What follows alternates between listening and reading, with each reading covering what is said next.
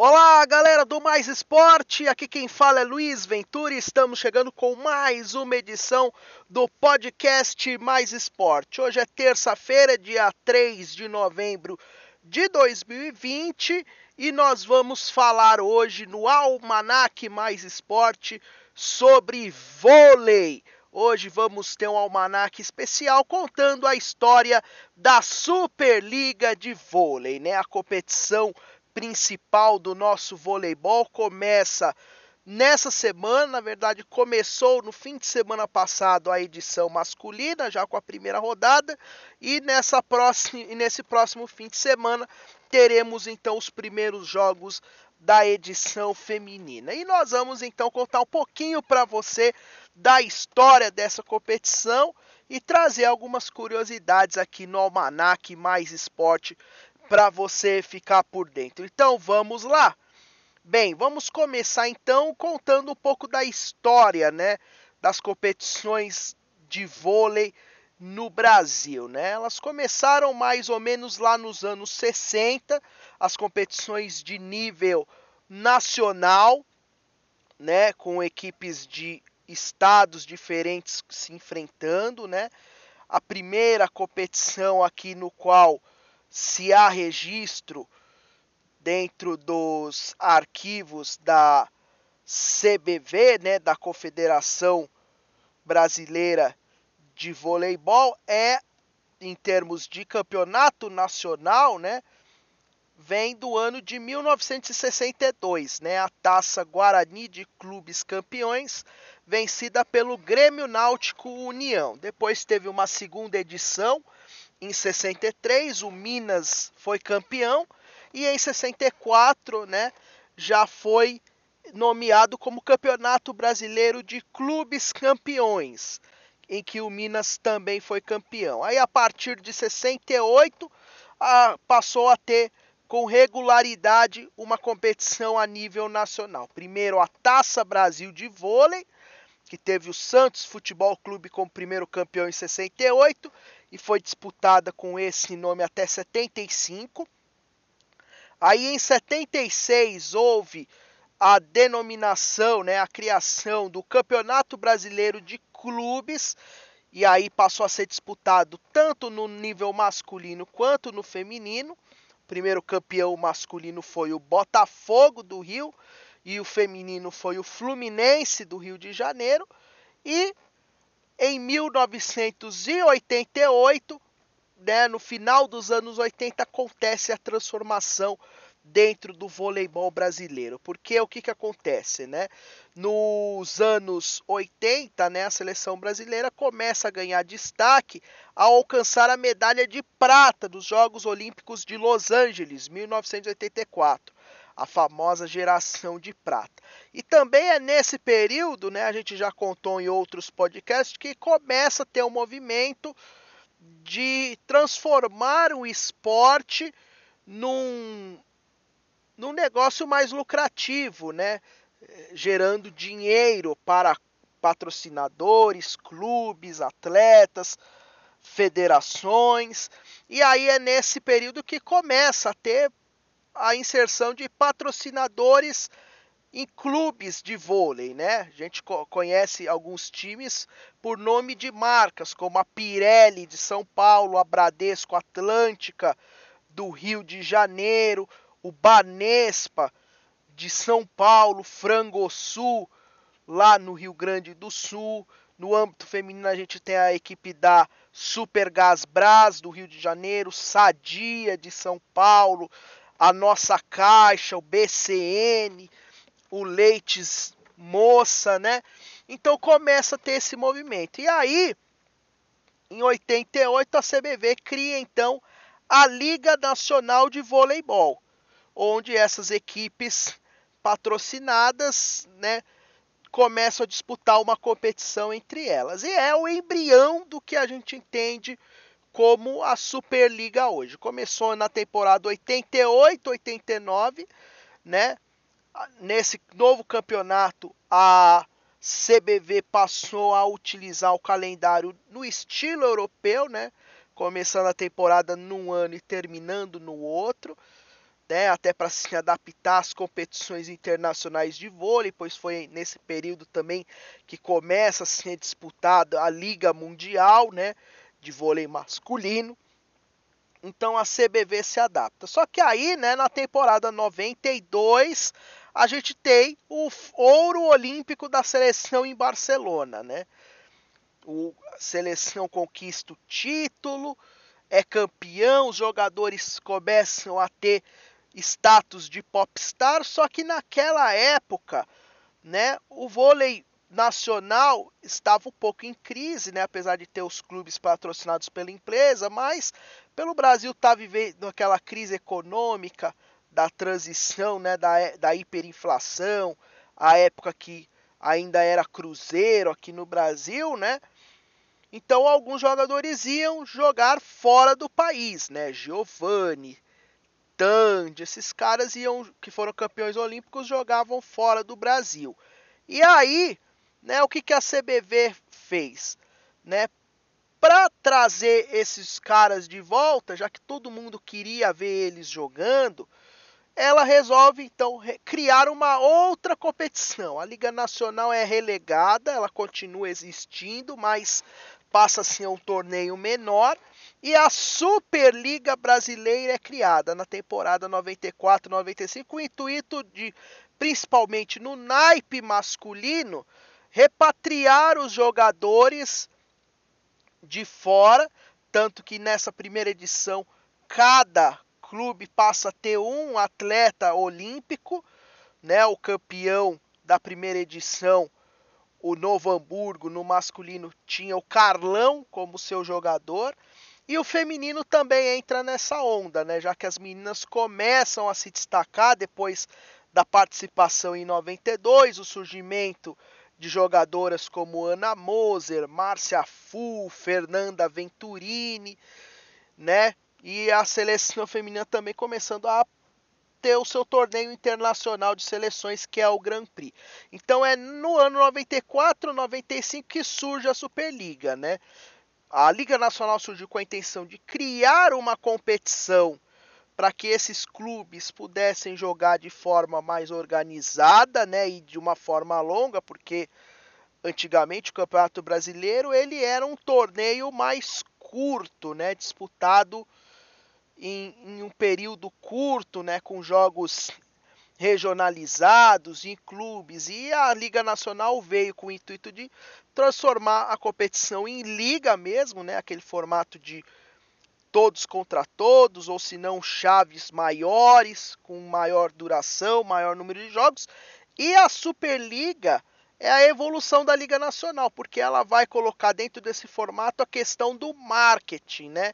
cria-se uma identidade, né, aquele famoso S formado pelo movimento da bola de vôlei que a gente se acostumou a ver nas transmissões e também, né, a TV passando a transmitir. A gente começa a ver jogos na TV, principalmente na Band, né, que era o canal do esporte, com o, o famoso narrador de vôlei o Marco Antônio Matos, né, que faleceu em 2004, mas que era o famoso narrador daquelas jogadas. Afunda, afunda, afunda, afundou!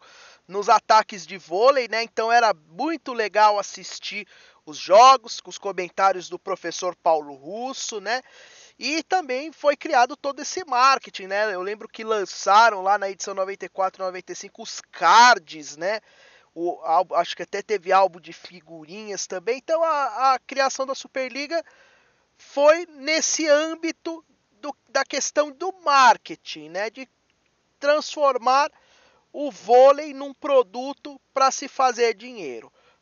E deu muito certo, porque a competição caiu no gosto, né, dos, dos torcedores, alavancou demais o, o desenvolvimento do vôlei profissional aqui no Brasil. Cada ano aumentava o número de participantes, equipes iam surgindo, atletas renovando, e aí começou esse ciclo com que faz com que o Brasil seja uma grande potência no esporte, tanto no masculino quanto no feminino, sempre com seleções fortes, com atletas fortes e conquistando títulos internacionalmente. A única coisa que acabou dando errado, né, que aí não é só do vôlei, mas também por muito tempo foi assim no basquete, né, no futebol, às vezes é assim, é que a criação da Superliga, por ser gerida pela CBV, os clubes eles acabam não tendo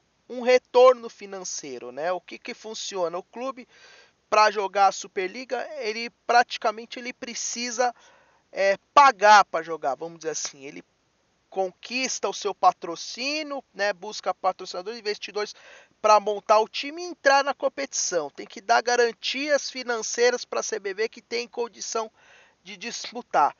E, e por conta do marketing que a CBV faz, né, o plano de marketing, os clubes eles ganham muito pouco de retorno de fazer a publicidade, né? Porque as placas em volta da quadra é todas vendidas pela CBV, né? Os direitos de transmissão pela CBV, o uso da marca Superliga é da CBV. Né, os clubes recebem como retorno basicamente uma ajuda de transporte, de logística e de financeiro. Apenas eles têm, se quiser, vender os ingressos né, dos seus jogos. E muitos times, por serem apoiados por prefeituras, fazem a parceria em que não cobram ingressos em seus jogos. Né? A entrada é gratuita, por exemplo, quando e assistir jogo em Osasco, em Barueri, né? Até mesmo no SESI, aqui em São Paulo, é gratuito. Era só chegar antes do ginásio lotar que você entrava para assistir o jogo. Então, esse é o único problema na Superliga, né? Os clubes acabam não tendo esse retorno financeiro, ou seja, se sustentam apenas na dependência de ter patrocinador ou não. Então, se o patrocinador sai fora, o clube ele acaba saindo também. Por isso que na história da Superliga a gente tem diversos clubes que já jogaram, né? Tem também clubes que já mudaram de cidade, de nome, né? Por exemplo, o Osasco, por muito tempo foi conhecido como o como Finasa, né? Osasco, depois o é, Finasa foi vendida para o Bradesco, aí saiu fora, aí veio a equipe do Nestlé, que aí usou vários patrocinadores lá, várias marcas, Solis, né, Molico, aí agora o clube tá só Osasco, agora tenta incorporar o nome da patrocinadora atual, a São Cristóvão Saúde, lá no, no time. Em outro momento chegou por estar patrocinado pela Nestlé, chegou a confundir né, o torcedor com a história do Leites Moça Nestlé, que aí era outra equipe, em outra situação, lá em Sorocaba, né? Então é algumas coisas que atrapalham o desenvolvimento da Superliga, né? Porque tem alguns anos o time que você acompanha tá lá e depois do nada ele some, né? E aí muitos torcedores não entendem porque acabou, fica bravo com isso, aquilo, mas é por conta dessa situação, né? Então, a Superliga tem já 27 anos de história, né? Nós vamos para a 27 edição agora em 2020 e 2021 e é um grande sucesso de público, de audiência, de técnica, uma das ligas mais fortes do mundo comparada com a Liga da Itália, que é também uma das mais fortes, a Liga Russa, atrai atletas estrangeiros, né? Claro que em menor quantidade por conta das questões financeiras que eu já citei, mas atrai atletas estrangeiros, né? Grandes jogadoras do mundo já vieram jogar por aqui, Logan Dos Estados Unidos, as cubanas, né? Regla já jogou por aqui, recentemente a Hooker dos Estados Unidos, né? Tem atletas europeias também, russas que vieram para cá, italianas, sérvias, no masculino também, americanos, é, americanos, é, europeus, asiáticos, muitos jogadores, né? Atrai atenção, todo mundo quer jogar aqui porque é um campeonato super competitivo né? E que faz então esse seu grande sucesso da Superliga de vôlei aqui no Brasil, né? Então vamos rapidamente, né, uma espécie de timeline da história da Superliga, né, para gente situar então vocês para saber então um pouco da, da história. Então ela começa na temporada 94 95, né? Os primeiros campeões da Superliga são o Frangosul Ginástica de Novo Hamburgo, do Rio Grande do Sul, e no feminino Leites Moça, né? Foram 22 times na primeira edição, 12 masculino e 10 feminino, né? Aí na sequência a gente tem, né, lá na temporada 95-96, o início da primeira hegemonia, que acontece no feminino, com o tricampeonato do time do Leites Nestlé, os dois primeiros anos em Sorocaba e o terceiro ano, já 96, 97 em Jundiaí, né? No masculino, né, a primeira hegemonia vai se concretizar, né? O primeiro bicampeonato em 99 com a Ubra, né? E, e depois temos um tricampeonato com Minas lá em 2002, se tornando a grande casa do vôlei, o Minas Tênis Clube, no, no masculino, né? No feminino, a gente tem o ano de 98 como ano marcante, como o primeiro título da equipe do Rexona, jogando ainda no Paraná. Ele derrota a equipe do Leites Moça, né, de Jundiaí, evitando então o tetracampeonato deles e assim conquistando o primeiro dos 12 títulos que o time do Bernardinho vai ter na história. Então é um ano marcante. Também a gente destaca o ano 2001, que é o ano em que a gente tem o boom de clubes de futebol entrando no vôlei e aí a grande final no Maracanãzinho lotado entre Flamengo e Vasco no feminino, uma competição marcante, né? Temos em 2003 no feminino o primeiro título do Osasco, como BCN, conquistando em cima do Minas. No masculino, a gente tem a, o ano de 2006 como ano do primeiro título do CIMED Florianópolis, né, que depois ganharia mais três títulos né, entre 2008 e 2010, se tornando tetracampeão e naquele momento empatando né, com o Minas como os maiores campeões da história da Superliga masculina. No feminino, a gente tem o ano de 2009, o ano de 2006, né, marcando o primeiro título do Rexona no Rio de Janeiro, e aí ele conquista um tetracampeonato, né, uma sequência de títulos consecutiva que depois viria a ser quebrado pelo próprio clube em 2017, quando ganhou cinco seguidos, né? E essa sequência só não foi maior porque o Osasco, né, entrou no meio aí nos anos de 2005, né, 2010 e 2012. Aliás, eles fizeram por 12 anos seguidos a final da Superliga, né, foi entre 2004, 2005 até o ano de 2012, 2013, né? Fizeram a final da Superliga, então foram nove finais seguidas entre eles. Depois teve o SES entrando nesse quebrando a sequência em 2014, só que aí depois eles ainda jogaram outras 12, outras duas finais, né? Então, pelas minhas contas aqui, eles fizeram 11 finais de Superliga, é a maior rivalidade da Superliga feminina. Então, os dois times que mais se enfrentaram em finais, Osasco contra o Rexona, né, no Rio de Janeiro já.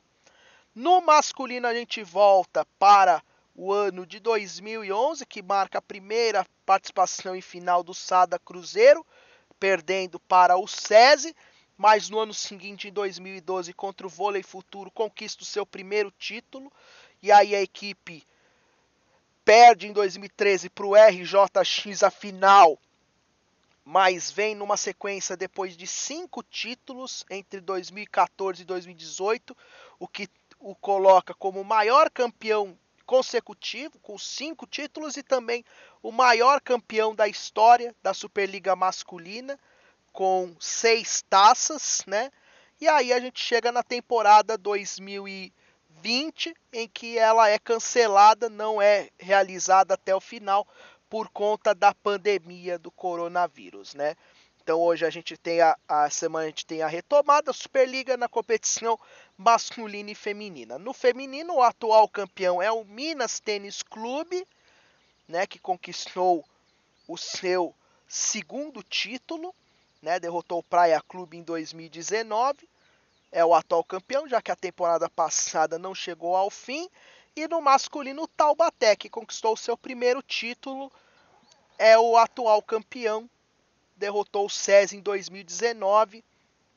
Temporada passada ele liderava, mas não chegou até o fim. E aí, para a gente terminar, né, algumas curiosidades aqui que eu separei da história da Superliga para vocês. Então, no geral, né, a gente tem na história da Superliga, né, no geral, mais de 100 clubes que participaram, né, mais precisamente aqui são 112, né? 59 no masculino e 53 no feminino. No feminino, né, esse ano temos um estreante, que é o São José dos Pinhais, se tornando esse 53º time. E no masculino não temos nenhum time estreante, né, na competição, né? São 59 times e nenhum estreia. No masculino, o time que mais disputou é o Minas, que participou de 20, vai participar da 26 das 27 edições da Superliga. E no feminino a gente tem o São Caetano, que é o único na história a disputar todas as 27 edições em ambos os naipes, né? No masculino e também no feminino, a equipe de São Caetano que ficaria de fora essa temporada porque ele foi rebaixado para a Superliga B, que é uma evolução também, né? A Superliga nos últimos anos criou divisões, né? A B, a C, então passa a ter acesso e aí o São Caetano teria sido rebaixado, mas como alguns clubes acabaram se unindo, né? Abriu esse espaço, e o São Caetano entrou, né? O Flamengo, por exemplo, e o Rio de Janeiro eles se uniram, passam a ser um time só nessa temporada, abriu um espaço e o time do Valinhos, né, também deixou a competição, não teve condições de se manter na primeira divisão financeiramente, aí o São Caetano herdou uma dessas vagas. No feminino, né? Então, o maior campeão é o time do Rio de Janeiro, Rexona, 12 títulos. Ele ganhou desses títulos, né? Duas quando estava no Paraná ainda e, e outras 10 já no Rio de Janeiro. Ele é o maior campeão. Esse ano ele se junta ao Flamengo, que também tem um título da Superliga, mas o Flamengo entra como uma espécie de patrocinador. Então, se ganhar o título esse ano, né, vai ir para conta do time do Rexona do Rio de Janeiro e não para o Flamengo, né? Porque na, no vôlei, né, os clubes eles entram com CNPJs, né? E o CNPJ dessa edição da Superliga é do Rexona, né? Do Sesc Rio. Então, Flamengo seria uma espécie de patrocinador dentro desse projeto. E no feminino, sete times né, já ganharam a Superliga, além do Rexona, que ganhou 12, né, hoje ele foi por muito tempo conhecido como Rexona, depois virou Unilever, aí passou a ser conhecido como Sesc Rio, mas tudo sob o mesmo CNPJ, o mesmo clube. Então, são 12 títulos para ele Temos também como campeões o Osasco, né, nas suas várias faces, BCN, depois Bradesco, depois né, Nestlé, tem também títulos, o Leites Nestlé, que aí, como eu disse, separado daquele Nestlé Osasco recente, naquela época era de Sorocaba, depois foi para Jundiaí, o Flamengo, o Minas Tênis e o Praia Clube de Uberlândia. São os sete times que já ganharam títulos. E no masculino, né, o maior campeão é o Cruzeiro, com seis títulos. E 12 times diferentes já foram campeões. Além do Cruzeiro, o Minas, o Florianópolis Cimed, né?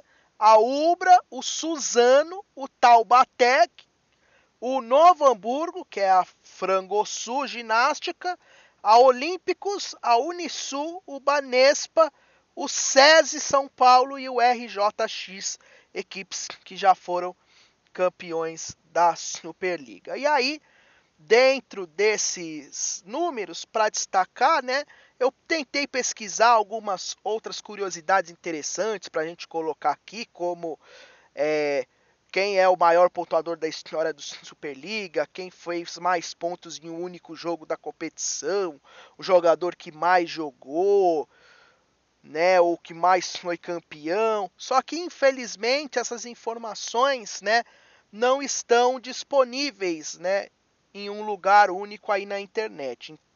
Talvez seria a cargo da CBV fazer isso, ela tem essas informações, eu acredito, então a gente faz um pedido para a CBV, alguém que gosta do vôlei, que está ouvindo e que conhece alguém da CBV, dá um toque lá para eles, disponibilizar lá no site oficial da Superliga uma aba com essas curiosidades, com essas estatísticas, porque o pessoal gosta de saber, né?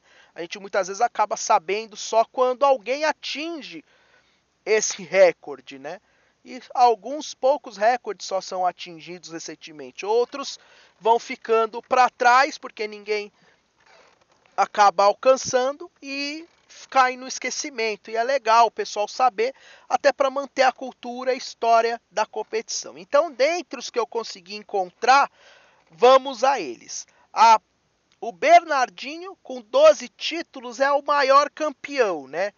Como técnico ou jogador, porque o Bernardinho ele esteve à frente desse projeto do Rexona desde o começo, então ele era o técnico de todos esses títulos, né? Dentre as jogadoras no feminino, eu consegui encontrar que a Tandara e a Tiffany são as jogadoras que têm o maior recorde de pontos em um único jogo. Elas marcaram 39 pontos em uma única partida, né? Então elas lideram essa estatística. E a maior pontuadora em uma única, é, em todas as edições, pelo que eu encontrei até aqui o momento, é a Fabiana, que já passou de 40, de 4.500 pontos. Né? Agora não sei se ela já foi superada por alguma outra atleta, se esse número aqui que eu tenho tá, tá desatualizado, se ela já marcou mais pontos, mas aí, o que eu encontrei é que a Fabiana é a maior pontuadora, algumas jogadoras que estão próximas, né? A Tandar é uma delas. E a gente aproveita então para deixar um abraço para Fabiana que divulgou essa semana que está grávida. A gente deseja a ela sucesso na gravidez e fica aqui a menção então de que a Fabiana com mais de 4.500 pontos é a maior recordista de pontos em todos os tempos da Superliga, né? Que já recorde que já foi da Érica Coimbra, já foi da Elisângela, já foi da Bia, né? Então, agora é a vez da Fabiana e seria legal a gente saber se tem alguém mais próximo aí de quebrar esse recorde da Fabiana ou não. Já no masculino, né?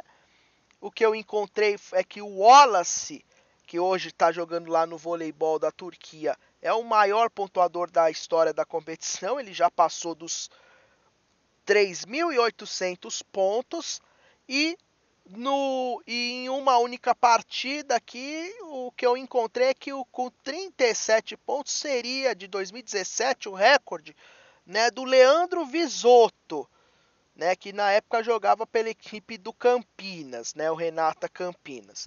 Então, se alguém tiver alguma informação aí que é diferente e tal, pode entrar aqui em contato com a gente, mandar mensagem que a gente faz uma retificação aí se for um outro jogador recordista, né?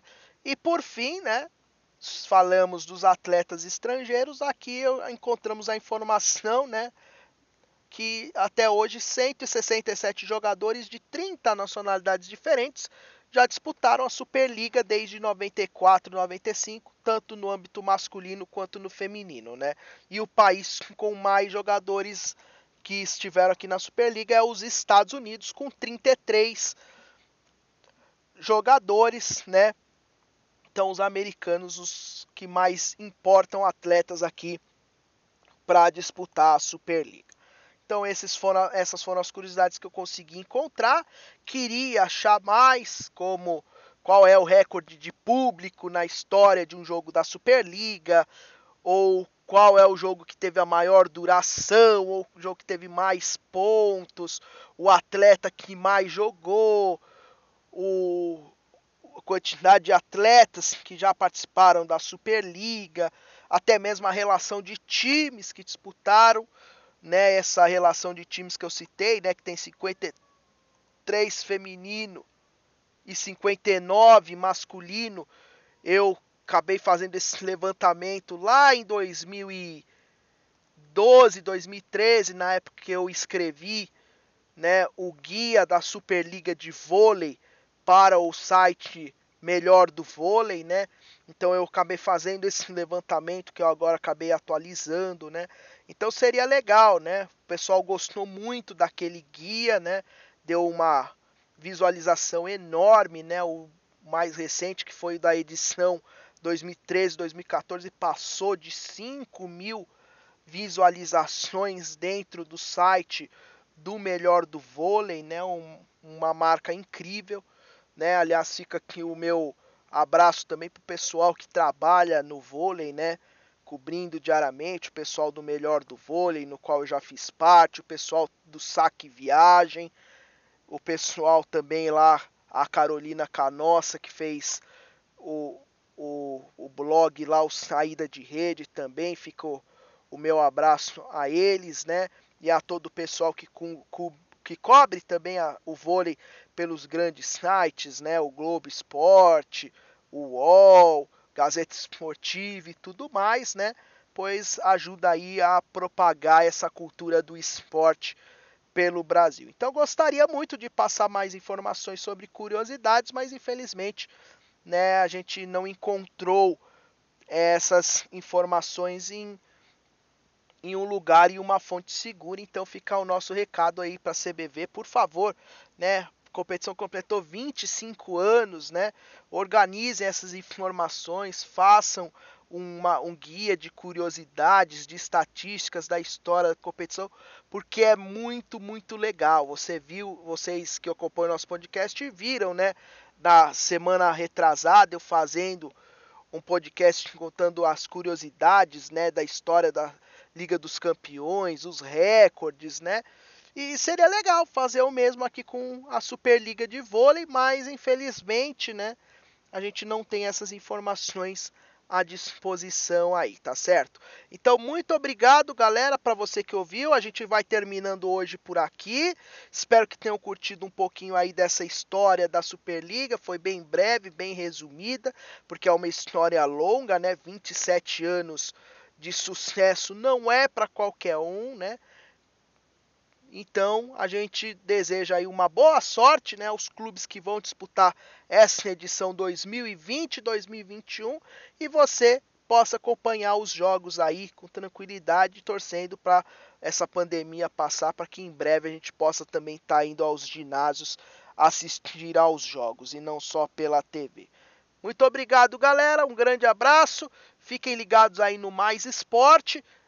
Nos sigam aí nas redes sociais, Facebook, Twitter, Instagram, YouTube e o nosso blog, né, a nossa página que é o nosso maisesporte.blogspot.com lá com muito mais conteúdo para vocês. Valeu, galera, um grande abraço. Tchau.